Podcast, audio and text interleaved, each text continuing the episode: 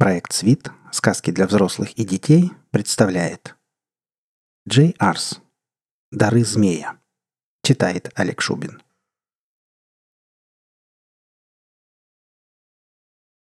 Глава первая.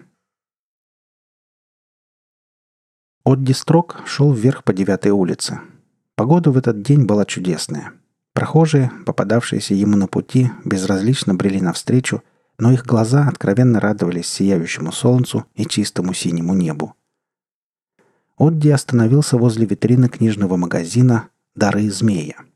Если честно, его привлекли книги, красиво выставленные на стеклянных полках. Корешки их были слегка потрепаны, однако рисунки на обложках притягивали необычайным и чарующим великолепием. Может, обычный человек и прошел бы мимо, но Отди считал себя нестандартной личностью – он легко читал великие творения древних философов или средневековых мыслителей, практиковавших черные обряды. Строка жадно пробежал глазами по витрине, и в поле зрения случайно попала книга, на корешке которой красовались древнекельтские буквы. Многолетний опыт чтения подобной литературы позволил ему разобрать «Ос сатанум диркса» – краткое руководство, «Агродаст Турглен». Строк зашел в магазин. Колокольчики над входной дверью зазвенели, а стоявший за прилавком тучный тип отвлекся от своего PSP. Отди почувствовал себя как-то неуютно, его глаза потухли, появилось ощущение кружения его худого тела, будто бы кто-то запустил центрифугу. Од старался не подавать виду, что ему нехорошо. В это время продавец радостно потер руки, ласково улыбнулся и пригласил присесть за единственный стол, стоящий напротив прилавка – Мужчина терпеливо подождал, пока молодой человек доковыляет до места, и, убедившись, что клиент хорошо устроился, вежливо спросил. «Чем могу помочь?» Отди попытался отдышаться. Его взгляд устремился в потолок, а тяжелый вздох растворился в атмосфере. «Мне нужна книга. О сатанум Диркса, кажется». «Хороший выбор», — похвалил тучный тип, его круглое лицо раскраснелось, а голос стал таким громким, что у Одди заболели уши. «О, сатанум Диркса не оставит вас равнодушным!» «Зачем так кричать?» — сдержанно произнес посетитель. «Извините».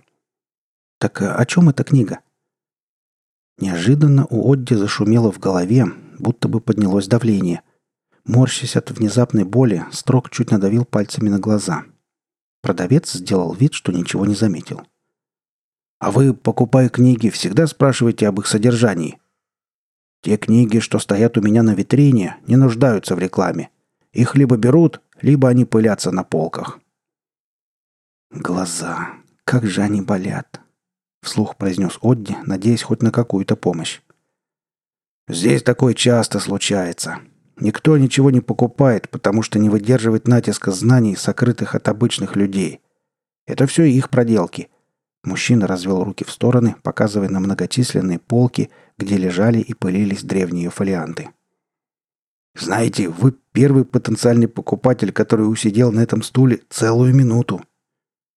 «Вызовите мне врача», — попросил Одди. «Нет, вам не нужна скорая. Взмахнем рукой, и все болячки пройдут».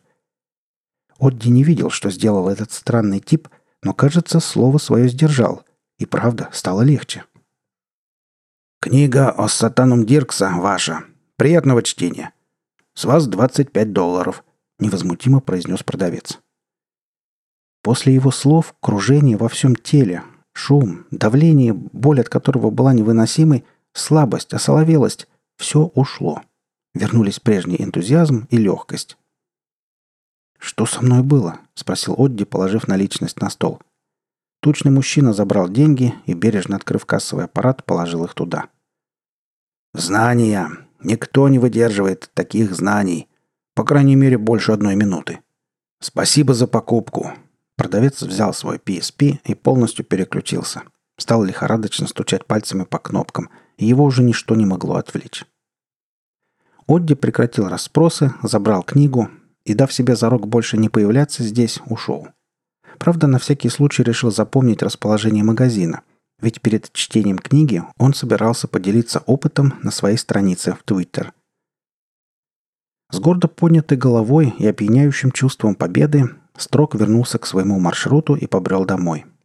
По дороге он думал о том, как подло и коварно обошелся с ним продавец. Наверное, распрыскал на входе какую-то дрянь. Прикрывается еще какими-то знаниями. Подлец. Хочешь рекламы? Будет тебе реклама. И такая, что мало не покажется. Ни один человек к тебе, гад, не зайдет. Придя домой, наш герой первым делом разулся и направился прямиком в свой кабинет. Так он называл маленький, но уютный уголок в правом крайнем углу, чуть подальше от телевизора. Наспех включил компьютер, снял верхнюю одежду, а книгу положил прямо перед собой. Название будоражило его оккультное воображение. Так хотелось приступить к чтению. Но слово, данное самому себе, строк никогда не нарушал, поэтому дождался, пока отобразится рабочий стол – сразу же кликнул по ярлыку и вошел в сеть. Прошло несколько минут, прежде чем Одди горячо и эмоционально написал все, что думает о продавце книжного «Дары змея». И группа любителей оккультизма и ужасов, а это более семи тысяч человек, проглотила эту новость, спешно делясь с ним одобрительными комментариями. Почувствовав удовлетворение, Одди включил музыкальный сборник расслабляющих песен, удобно устроился на диване, открыл первую страницу и прочитал. «Я, Агродаст Турглин, основатель Ордена Зрящих, приветствую тебя. Книга, попавшая в твои руки, многолетний опыт вызова различных адовых сущностей. Если ты маг и интересуешься помощью с той стороны, не читай дальше. Отложи книгу и займись чем-нибудь более полезным. Если ты обыватель, сожги книгу, прими горячую ванну – и не забудь насыпать на дно земли, которую ты сможешь набрать возле любой церкви. Только тогда ты очистишься от зла и избавишь себя от злых демонических чар. Только член моего ордена имеет право на чтение этого руководства. Если ты являешься таковым, мой ученик, неукоснительно следуй правилам ритуала, и тогда демон придет к тебе. Ух ты! Давно мне не попадались такие книги. Отди жадно потер ладони, предвкушая занятия сегодняшнего вечера. В глубине души он боялся последствий применения ритуала, однако многолетний опыт говорил ему, что все обойдется, и бояться тут нечего. Листая страницы о сатанум Диркса, Одди то и дело встречал непонятные демонические имена, к которым предлагалась подробная инструкция вызова в картинках. Остановившись на 242 странице, Строк зацепился сразу за четыре странных имени. Перпот, Дрога, Фумигат, Летум. Он сделал закладку и стал листать книгу дальше. Больше такого количества демонических имен не попадалось. Одди стало очень любопытно. Почему так? Почему обычно можно вызвать только одну сущность, а тут сразу нескольких? Странно. Молодой человек напряг память. Он попытался вспомнить, встречались ли ему раньше имена Перпота, Дрога, Фумигата и Летума. Невольно он подумал, что Агродаст Турглин – истинный гений своего времени, и принялся за дело. Взяв мел в руки, Одди оттащил ковер от дивана и, согласно инструкции, нарисовал квадрат 5 на 5 метров, разделив его на четыре равные части. Затем написал имена демонов и, отойдя подальше от очерченного места, стал читать заклинание. Одди произносил слова внятно, четко, с расстановкой, вкладывая смысл и горячую веру в свои действия. Правда, на середине текста он почувствовал легкое недомогание, постепенно переходящее в головокружение и телесную тяжесть. Но он не остановился, наоборот, его это только раззадорило. Еще никогда во время домашних ритуалов парень не чувствовал себя так плохо, Значит, книга действительно работает. Произнеся последнее слово, Одди почувствовал такую слабость, что выронил книгу из рук и упал на колени. На четвереньках он смог подползти к дивану и прилечь. Каково же было его удивление, когда после непродолжительного отдыха Од обнаружил в одном секторе ритуального квадрата банку пива, в другом – холщовый мешочек, в третьем – пачку сигарет – а в четвертом – черную упаковку, в которой обычно хранят DVD-диски. «Сгинь!» – воскликнул Одди. Не помогло. Все вещи лежали на месте. Он привстал с дивана, обошел квадрат, но ничего подозрительного не увидел. Оставалось лишь предположить, что заклинание действительно сработало. Правда, не так, как представлял себе горе-заклинатель. Отди тяжело вздохнул и, держась руками за коленки, пытался вспомнить, что могло бы помочь ему разобраться во всем этом. Все его знания сводились к тому, что демоны либо материализуются в злых бестелесных духов, либо приходят в воплощение людей, либо в своей настоящей ипостаси с рогами, хвостом, копытами и крыльями. А здесь наблюдался какой-то разрыв шаблона. Собравшись с духом и немного успокоившись, оккультист вернулся в гостиную. «Сгинь!» — сказал он чуть тише, однако ничего не произошло. «Ну хорошо. Раз вы со мной так, я палец о палец не ударю. Ищите дураков в другом месте», — громко произнес он. Ему казалось, что такая материализация – некая демоническая уловка. Ведь если верить оккультным наукам, демоны ненавидят плен, особенно магический. Вот, видимо, и приняли такой странный облик. Этим вечером Одди был осторожен. Он забрал книгу и пошел спать.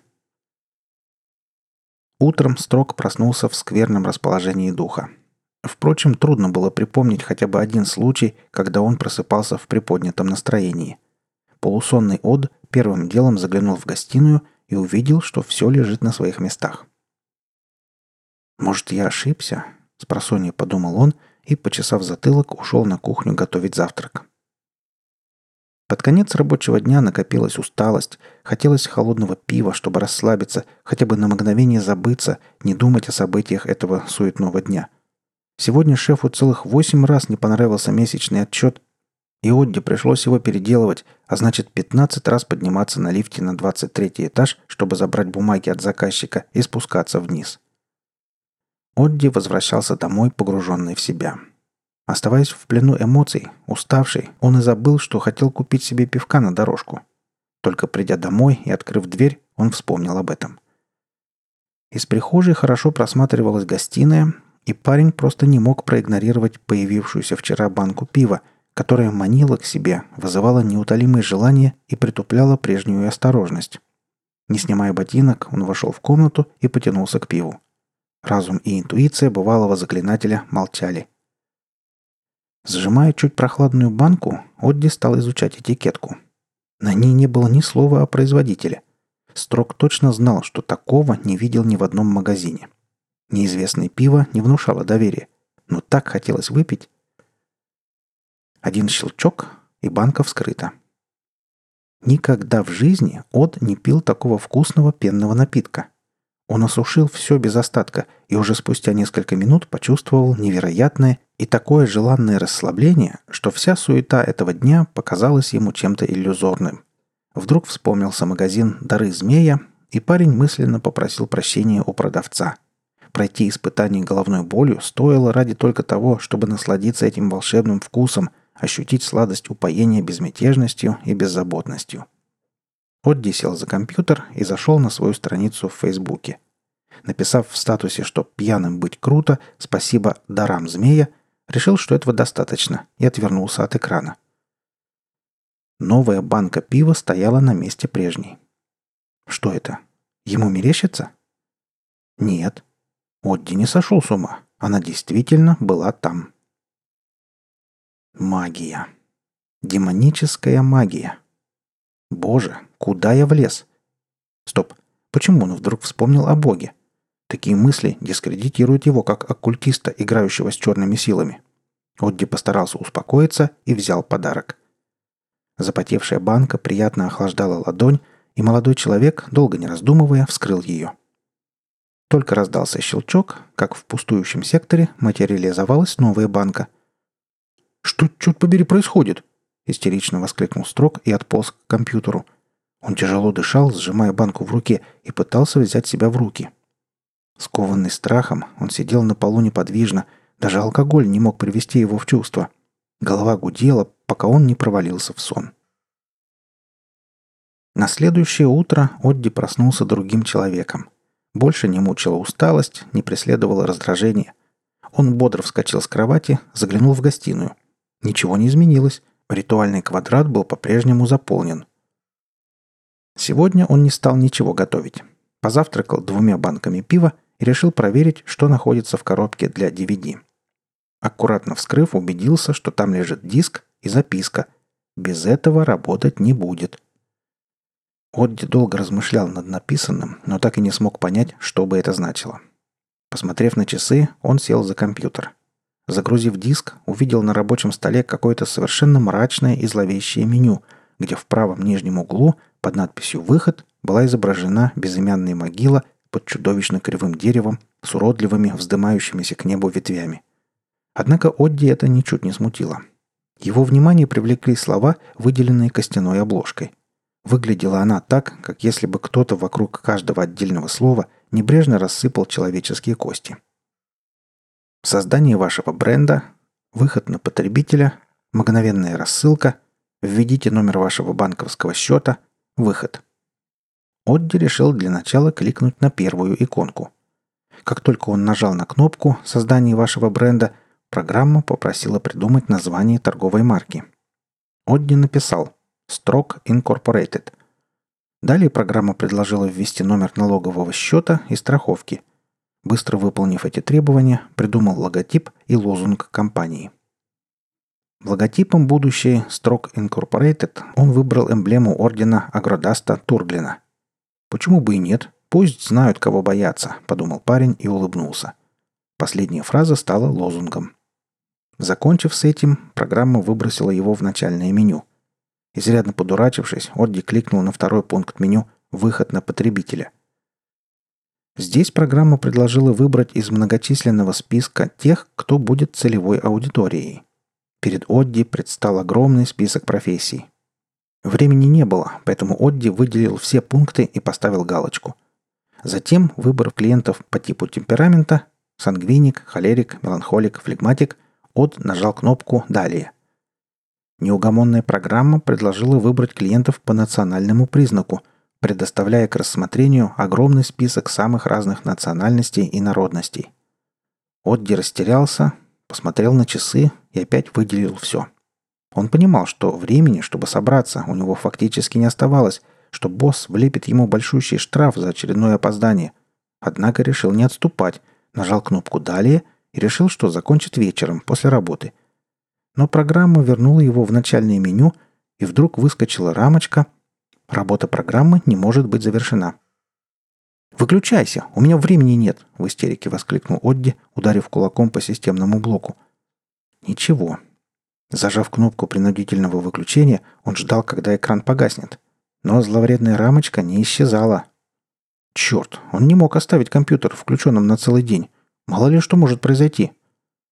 «Ненавижу», — воскликнул он. «Чтоб тебя, дрянь!» С этими словами он возобновил работу меню и выбрал последний пункт «Мгновенная рассылка». Программа не стала его мучить. В центре горела единственная рамочка «Отослать всем», а внизу высвечивал пустой квадратик, где должна быть поставлена одна единственная галочка. Кликнув мышкой на пустом квадрате, Отти нажал «Отправить». Он был удивлен, когда обнаружил, что меню программы исчезло совсем – полностью освободив рабочий стол. Но рассуждать было некогда. Выключив компьютер, оккультист спешно собрался на работу. Конечно же, Одди опоздал. Однако босса в офисе не было, так что никто не заметил его опоздания, как и того, что он даже и не думал приниматься за работу. Одди не переставал думать о том, что же это все-таки за программа. Компьютерная игра с подложенным вирусом – или сам вирус, который даст о себе знать сразу после включения машины? Фактически не двигаясь, какой-то потерянный, он просидел весь день. Вечером Ода решил не задерживаться на работе и оставить все дела на завтра.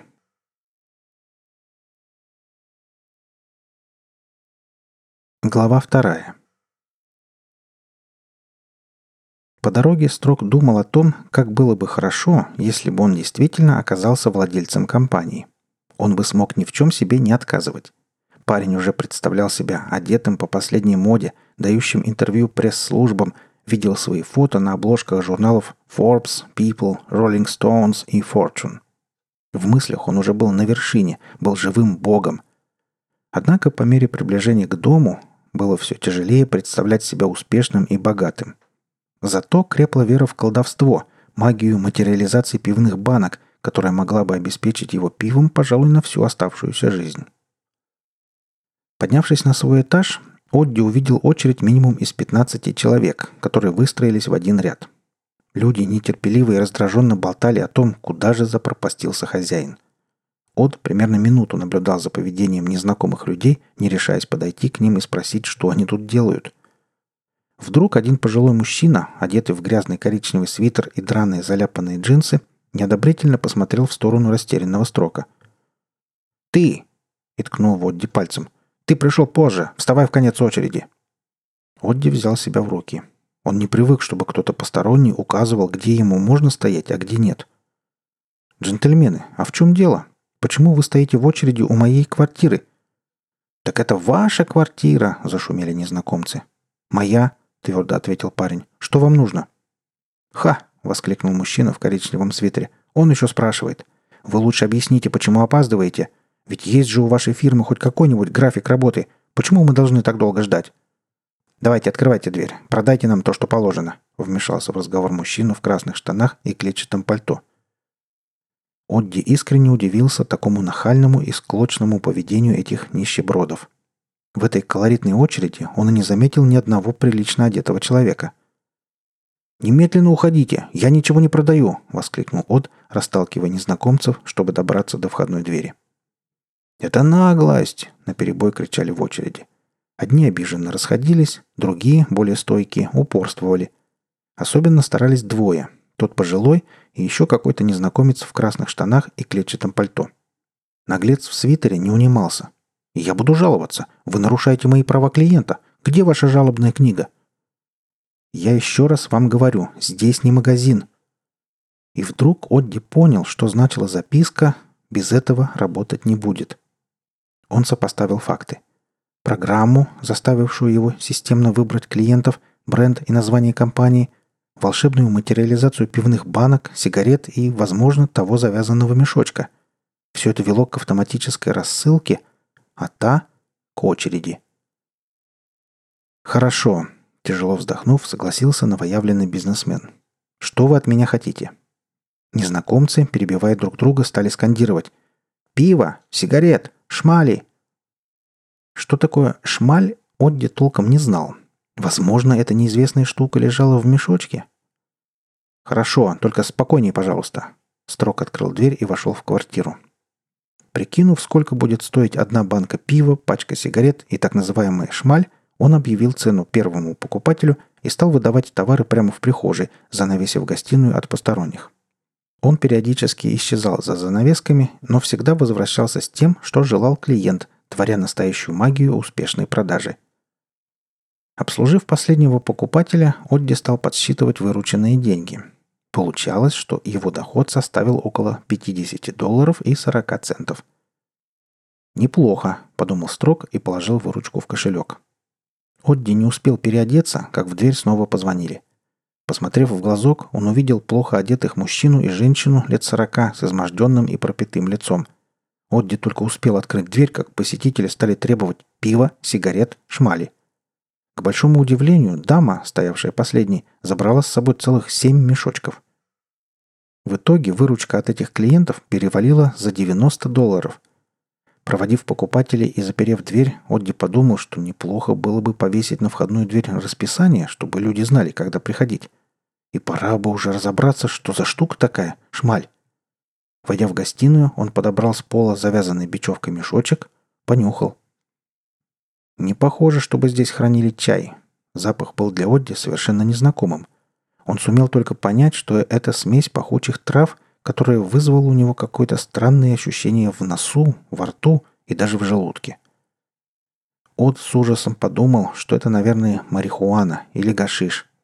Первые мысли о том, что очень скоро его любительскую торговлю прикроет полиция – а следующие 30 или 20 лет он будет сидеть в тюрьме, никак не вязались с его представлением о светлом будущем. Первым порывом было переехать на другой конец города и продать эту квартиру какому-нибудь глупцу. Однако неожиданно пришла совершенно другая идея – стереть квадрат. Волшебство исчезнет, и не будет никаких проблем. Однако, схватившись за тряпку, он вдруг понял, что если стереть магический квадрат, демоны выйдут на свободу, а ведь только пока эти силы удерживает магический капкан, он в безопасности. От вернулся в гостиную, включил компьютер и задумался. Сколько еще так будет продолжаться? Сколько бы ты ни работал, тебе никогда отсюда не выбраться. Сколько тебе? Тридцать с небольшим.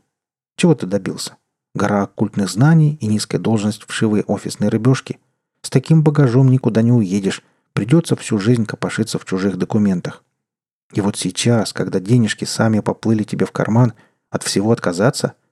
Боишься полиции? Чушь. Что они у тебя здесь найдут?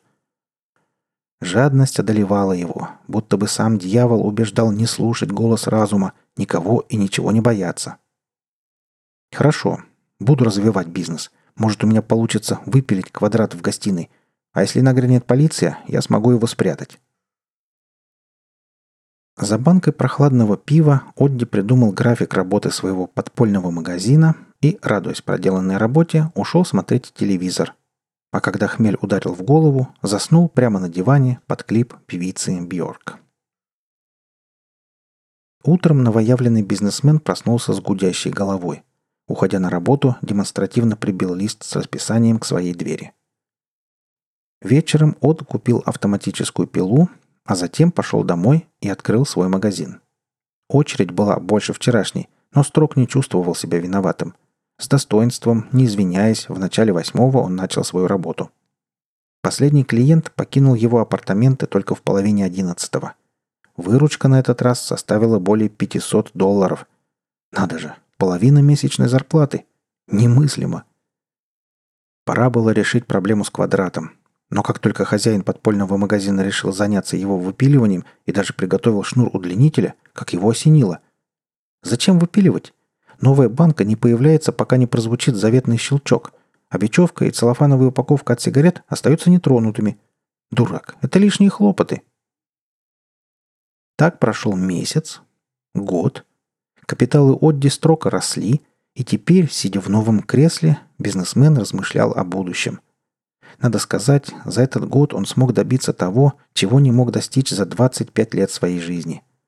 Страшно даже подумать о том, что несколько лет назад Одди был обычным клерком и только мечтал о своей будущей стремительной карьере, думал, как станет большим боссом. А что сейчас? Он бизнесмен, его капитал составляет не менее 800 тысяч долларов, которые хранятся в ячейке одного из крупнейших банков страны. Пора арендовать площадь. Много площадей. Заняться строительством большой потребительской сети сбыта, размышлял Строк, потягивая вино. Его взгляд вдруг упал на очерченный в гостиной магический квадрат и лежащее в нем пиво, сигареты, марихуану. Удивительно, как быстро прошло раннее увлечение оккультизмом. Его больше не интересовали магические книги. Теперь они пылились в углу прихожей, и Одди собирался отнести их на помойку. Новый строк не верил ни в дьявола, ни в Бога. Его новая вера основывалась на деньгах, влиянии и славе. Теперь он был готов выпилить золотой квадрат и перенести его на новое место. И лучше, если оно будет темным и недоступным, например, сейфом, ибо уже с сегодняшнего дня молодой человек собирался предпринять серьезные шаги по улучшению своего нескромного благосостояния.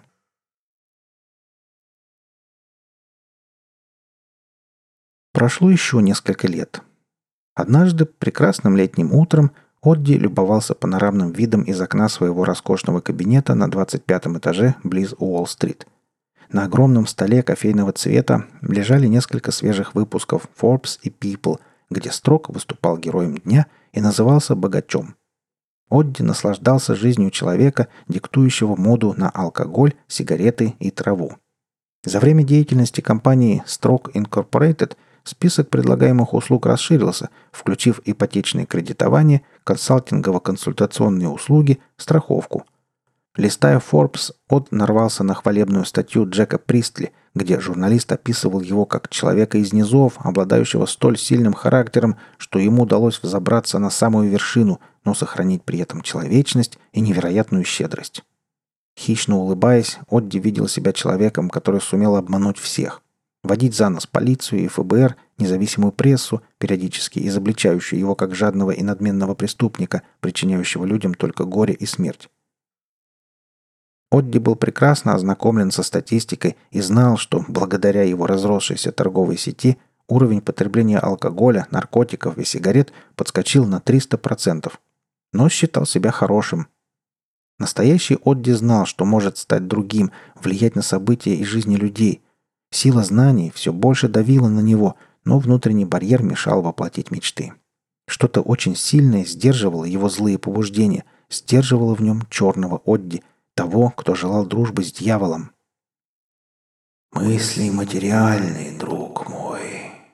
Пусть теперь плачет тот слабак, который все это время мешал тебе взойти наверх», прошептал его внутренний голос как-то зловеще. Его «я» все же срослось с черным Одди. Неожиданный телефонный звонок заставил предпринимателя отвлечься от привычных размышлений. «Мистер Строк!» – обеспокоенный голос секретарши заставил заволноваться. Обычно Лиза Петри была абсолютно спокойна, только иногда ее тон не сулил ничего приятного. Обычно это значило, что нагрянула полиция, налоговая инспекция или политики. А ведь так все хорошо начиналось. Опять полиция или Вади Льюис – «Не знаю, мистер Строк, но какие-то четыре очень странные машины заняли место на парковке как раз перед парадным входом». «И?» В его голосе слышалось раздражение. «От меня вы что хотите? Пусть служба внутренней безопасности разбирается. Зачем меня беспокоить?» «Мистер Строк», — испуганно пробормотала Лиза. «Они... А они вошли в холл...» «Кто они? Выражайтесь точнее», — потребовал Одди. «Полиция? ФБР? Люди Вади Льюиса? Тордьяла? Макменнона?» «Не знаю, но их лица меня пугают», — прошептала девушка. На всякий случай Одди запер дверь, сел за стол и, сложив руки пирамидкой, стал ждать. Каким же неподдельным был его ужас, когда металлическая ручка двери зашевелилась. «Что вам нужно?» — крикнул он, глядя на дверь и нервно постукивая пальцами по столу. За дверью не отвечали. Ручка продолжала истерично дергаться, что выводило Одди из себя. Вдруг дверь поддалась. В кабинет вошли четверо. Высокий, наголо бритый мужчина с очень худым и угрюмым лицом остался стоять у двери. Незнакомец был одет в черную кожаную куртку поверх грязной разорванной тельняшки, грязные штаны в черно-белую полоску и старые истоптанные башмаки. Трое других выглядели еще более неопрятно. На их лицах отпечатались ужасные болезни, словно их отпустили умирать на улицу из какого-нибудь лепрозория. На них невозможно было смотреть без ужаса. У одного было бледное лицо, ввалившиеся глаза, под кожу было вдето огромное количество серебряных колечек и тонких цепочек, которые тянулись от мочек ушей до тонких, почти невидимых бровей. В общем, этот человек был очень похож на заядлого наркомана. К тому же парень смотрел на мир каким-то совершенно отсутствующим, но в то же время зловещим взглядом. Войдя в кабинет, незнакомец оперся спиной о толстое и пуленепробиваемое стекло, затем сполз вниз, распластав ноги на дорогущем ковре. Второй также был худ. Коричневое поношенное пальто из брезентовой ткани висело на нем, а через дыры красно-черного свитера можно было увидеть язвы из сушеного торса. Когда гость улыбнулся, показался ряд пораженных пародонтозом зубов – Одди с отвращением отвернулся и взглянул на третьего, что сел напротив него и вальяжно закинул свои ноги на стол из орехового дерева. Большие карие глаза гостя игриво сверкали из-под черной, густой, неопрятной челки сальных, коротко стриженных волос. Он единственный из четверых гостей носил под старым бежевым пиджаком гавайскую рубашку и постоянно улыбался, хотя улыбку его и нельзя было назвать располагающей и приятной. «Здесь не курят», — строго произнес Одди, наблюдая, как незнакомец с желтым лицом выдыхает противный табачный дым. «Пожалуй, вы, мистер Строк, не будете против, если я воспользуюсь вашей изумительной коллекцией бренди». Сидящий напротив гость неспешно поднялся со стула и подошел к широким полкам дорогущего серванта, где стояли по меньшей мере семь стеклянных графинов. Откуда он узнал, что там налито именно бренди, а не коньяк, например, или виски, Одди не мог понять. Зато к нему пришло внезапное озарение. Сравнительно недавно сюда наведывались люди Джонатана Макменнона, и он, пожалуй, единственный враг, предпочитавший держаться в тени. «Я понял. Это Макменнон, ублюдок, нанял вас. Что он вам пообещал?» Впервые Одди боялся за свою жизнь. Его правая рука потянулась к верхнему ящику стола, туда, где он хранил пистолет. «Валяйте. Только предупредите меня заранее, когда наиграетесь с пистолетом. — беззаботно произнес незнакомец в гавайской рубашке, не поворачиваясь к нему лицом. Отди чувствовал, что останавливать его не собираются, и, удивившись глупости неизвестных, решительно снял пистолет с предохранителя. Он наспех прицелился и выстрелил. Пуля прошла насквозь, но на теле человека в гавайской рубашке не было ни капли крови. В ужасе Отди разрядил в посетителей всю обойму, но никто не пострадал.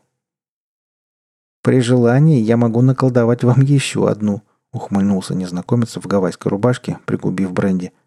«Сегодня мы абсолютно свободны и располагаем временем». Отди не понимал, что происходит. Он вскочил и с пистолетом в руке метнулся к выходу, прямо к незнакомцу в черной куртке. Подбежав, Од попытался ударить, но тот отразил атаку и пнул героя ногой так сильно, что тот отлетел в сторону.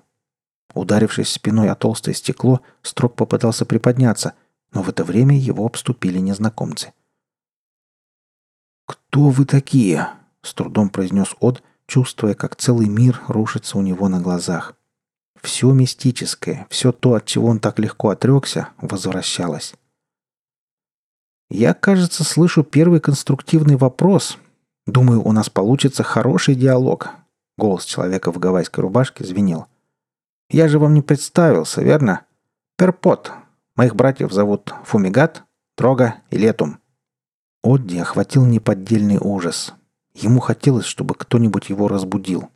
Но нет, он не спал. Строк чувствовал зловонный запах от сапог этих четверых, видел их. «Вы не можете быть здесь!» — воскликнул Од, селись приподняться и отползти в дальний угол кабинета. «Вы лишь вещи! Я продавал вас! Вы не можете ожить!» В каком-то коротком порыве отчаяния он вдруг вспомнил, что несколько дней назад к нему обратилась мисс Дуленмайер с просьбой убрать в подвале, так как там, по ее мнению, накопилось очень много грязи и мусора. Строк не счел нужным вникать в это и не придал никакого значения ее словам, а ведь именно там хранился магический квадрат. Отчего же? Все приходит к своему концу. Даже ваша стремительная карьера должна завершиться. У меня есть деньги. Я заплачу. Сколько вы хотите?» Голос Строка сорвался на истошный вопль. «Конечно заплатишь. Уже заплатил», — смеялся Фумигат. «Посмотри вниз». И Одди посмотрел. Под огромным небесным куполом и ярким сияющим солнцем он видел другой Нью-Йорк — кладбище. Повсюду лежали бездыханные, побежденные болезнью тела людей в дорогих костюмах. Их руки были закинуты назад, портфели валялись на дороге — когда-то ценные бумаги гонял ветер. Машины стояли колонной. Некогда шумный мегаполис был погружен в вечное молчание. Фумигат и Перпот одним ударом ноги впустили в кабинет бушующий ветер, только осколки толстых стекол полетели вниз и уже через минуту разбились об асфальт. В одну секунду Одди понял, что следом полетит и он. С истошным криком Строк пытался вырваться из цепких рук Летума – Брыкался, размахивал руками, матерился, выкрикивал угрозы. Тщетно. Строк чувствовал, как ветер бьет его по лицу, и страх сковывал тело. «Высоко! Боже, не бросайте меня туда! Нет!» — кричал он.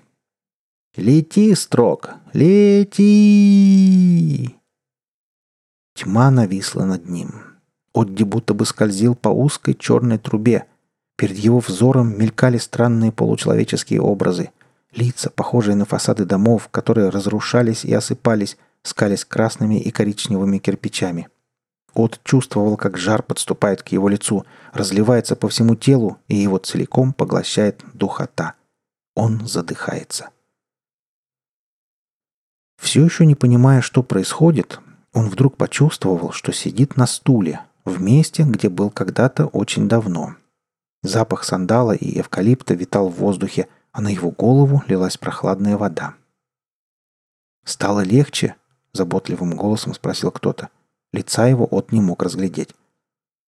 «Да», – промычал он, – «скорее бы все закончилось. Когда они меня отпустят?» «Так вас еще не отпустила?» – спросил незнакомец. «Не думал, что она будет такой долгоиграющей». Окружающая обстановка говорила о том, что Одди бывал здесь раньше, что в этом помещении он не впервые. «Я уже целых десять минут пытаюсь привести вас в чувство. Думал вызвать скорую. Но раз вы очнулись... Скорую?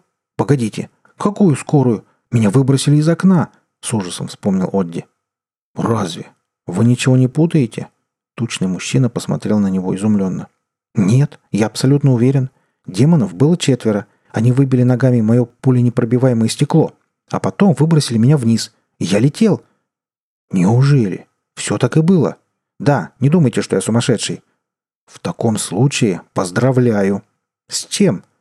С перерождением, торжественно произнес незнакомец, легонько похлопав строка по плечу. Перерождением? Ну, вы же сами сказали. Вас выбросили из окна. Вы упали, но не разбились, добродушно улыбнулся мужчина. Вы издеваетесь надо мной. Вы эти игры бросьте, пригрозил Од. А я с вами не играю. Вы же пришли купить книгу? Я убрал ее подальше, чтобы она вас сильно не смущала, пока вы были без сознания.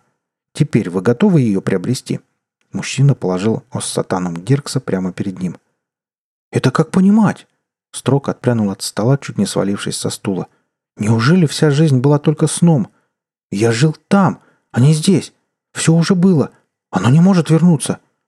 Незнакомец долго смеялся. Его хохот разливался по книжному залу и оставлял неприятный осадок. И вот так происходит каждый раз. Клиенты приходят, выбрасывают деньги, но никогда не покупают мои книги. Они платят за впечатление от последствий. Но я же провел ритуал дома. Я вызвал демонов, всадников апокалипсиса.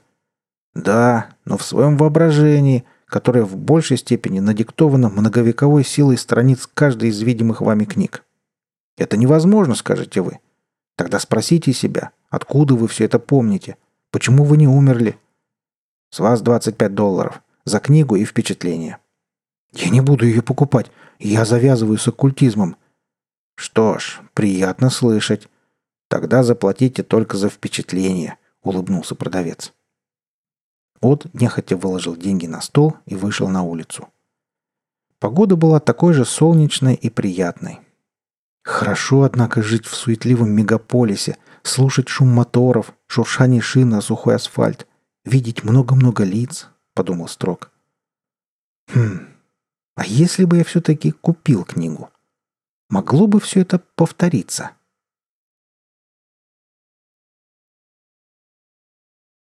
Вы слушали рассказ «Дары змея». Автор Джей Арс. Запись сделана в рамках проекта «Свит. Сказки для взрослых и детей» с любезного разрешения автора специально для сайта sweetbook.ru в 2014 году. Читал Олег Шубин.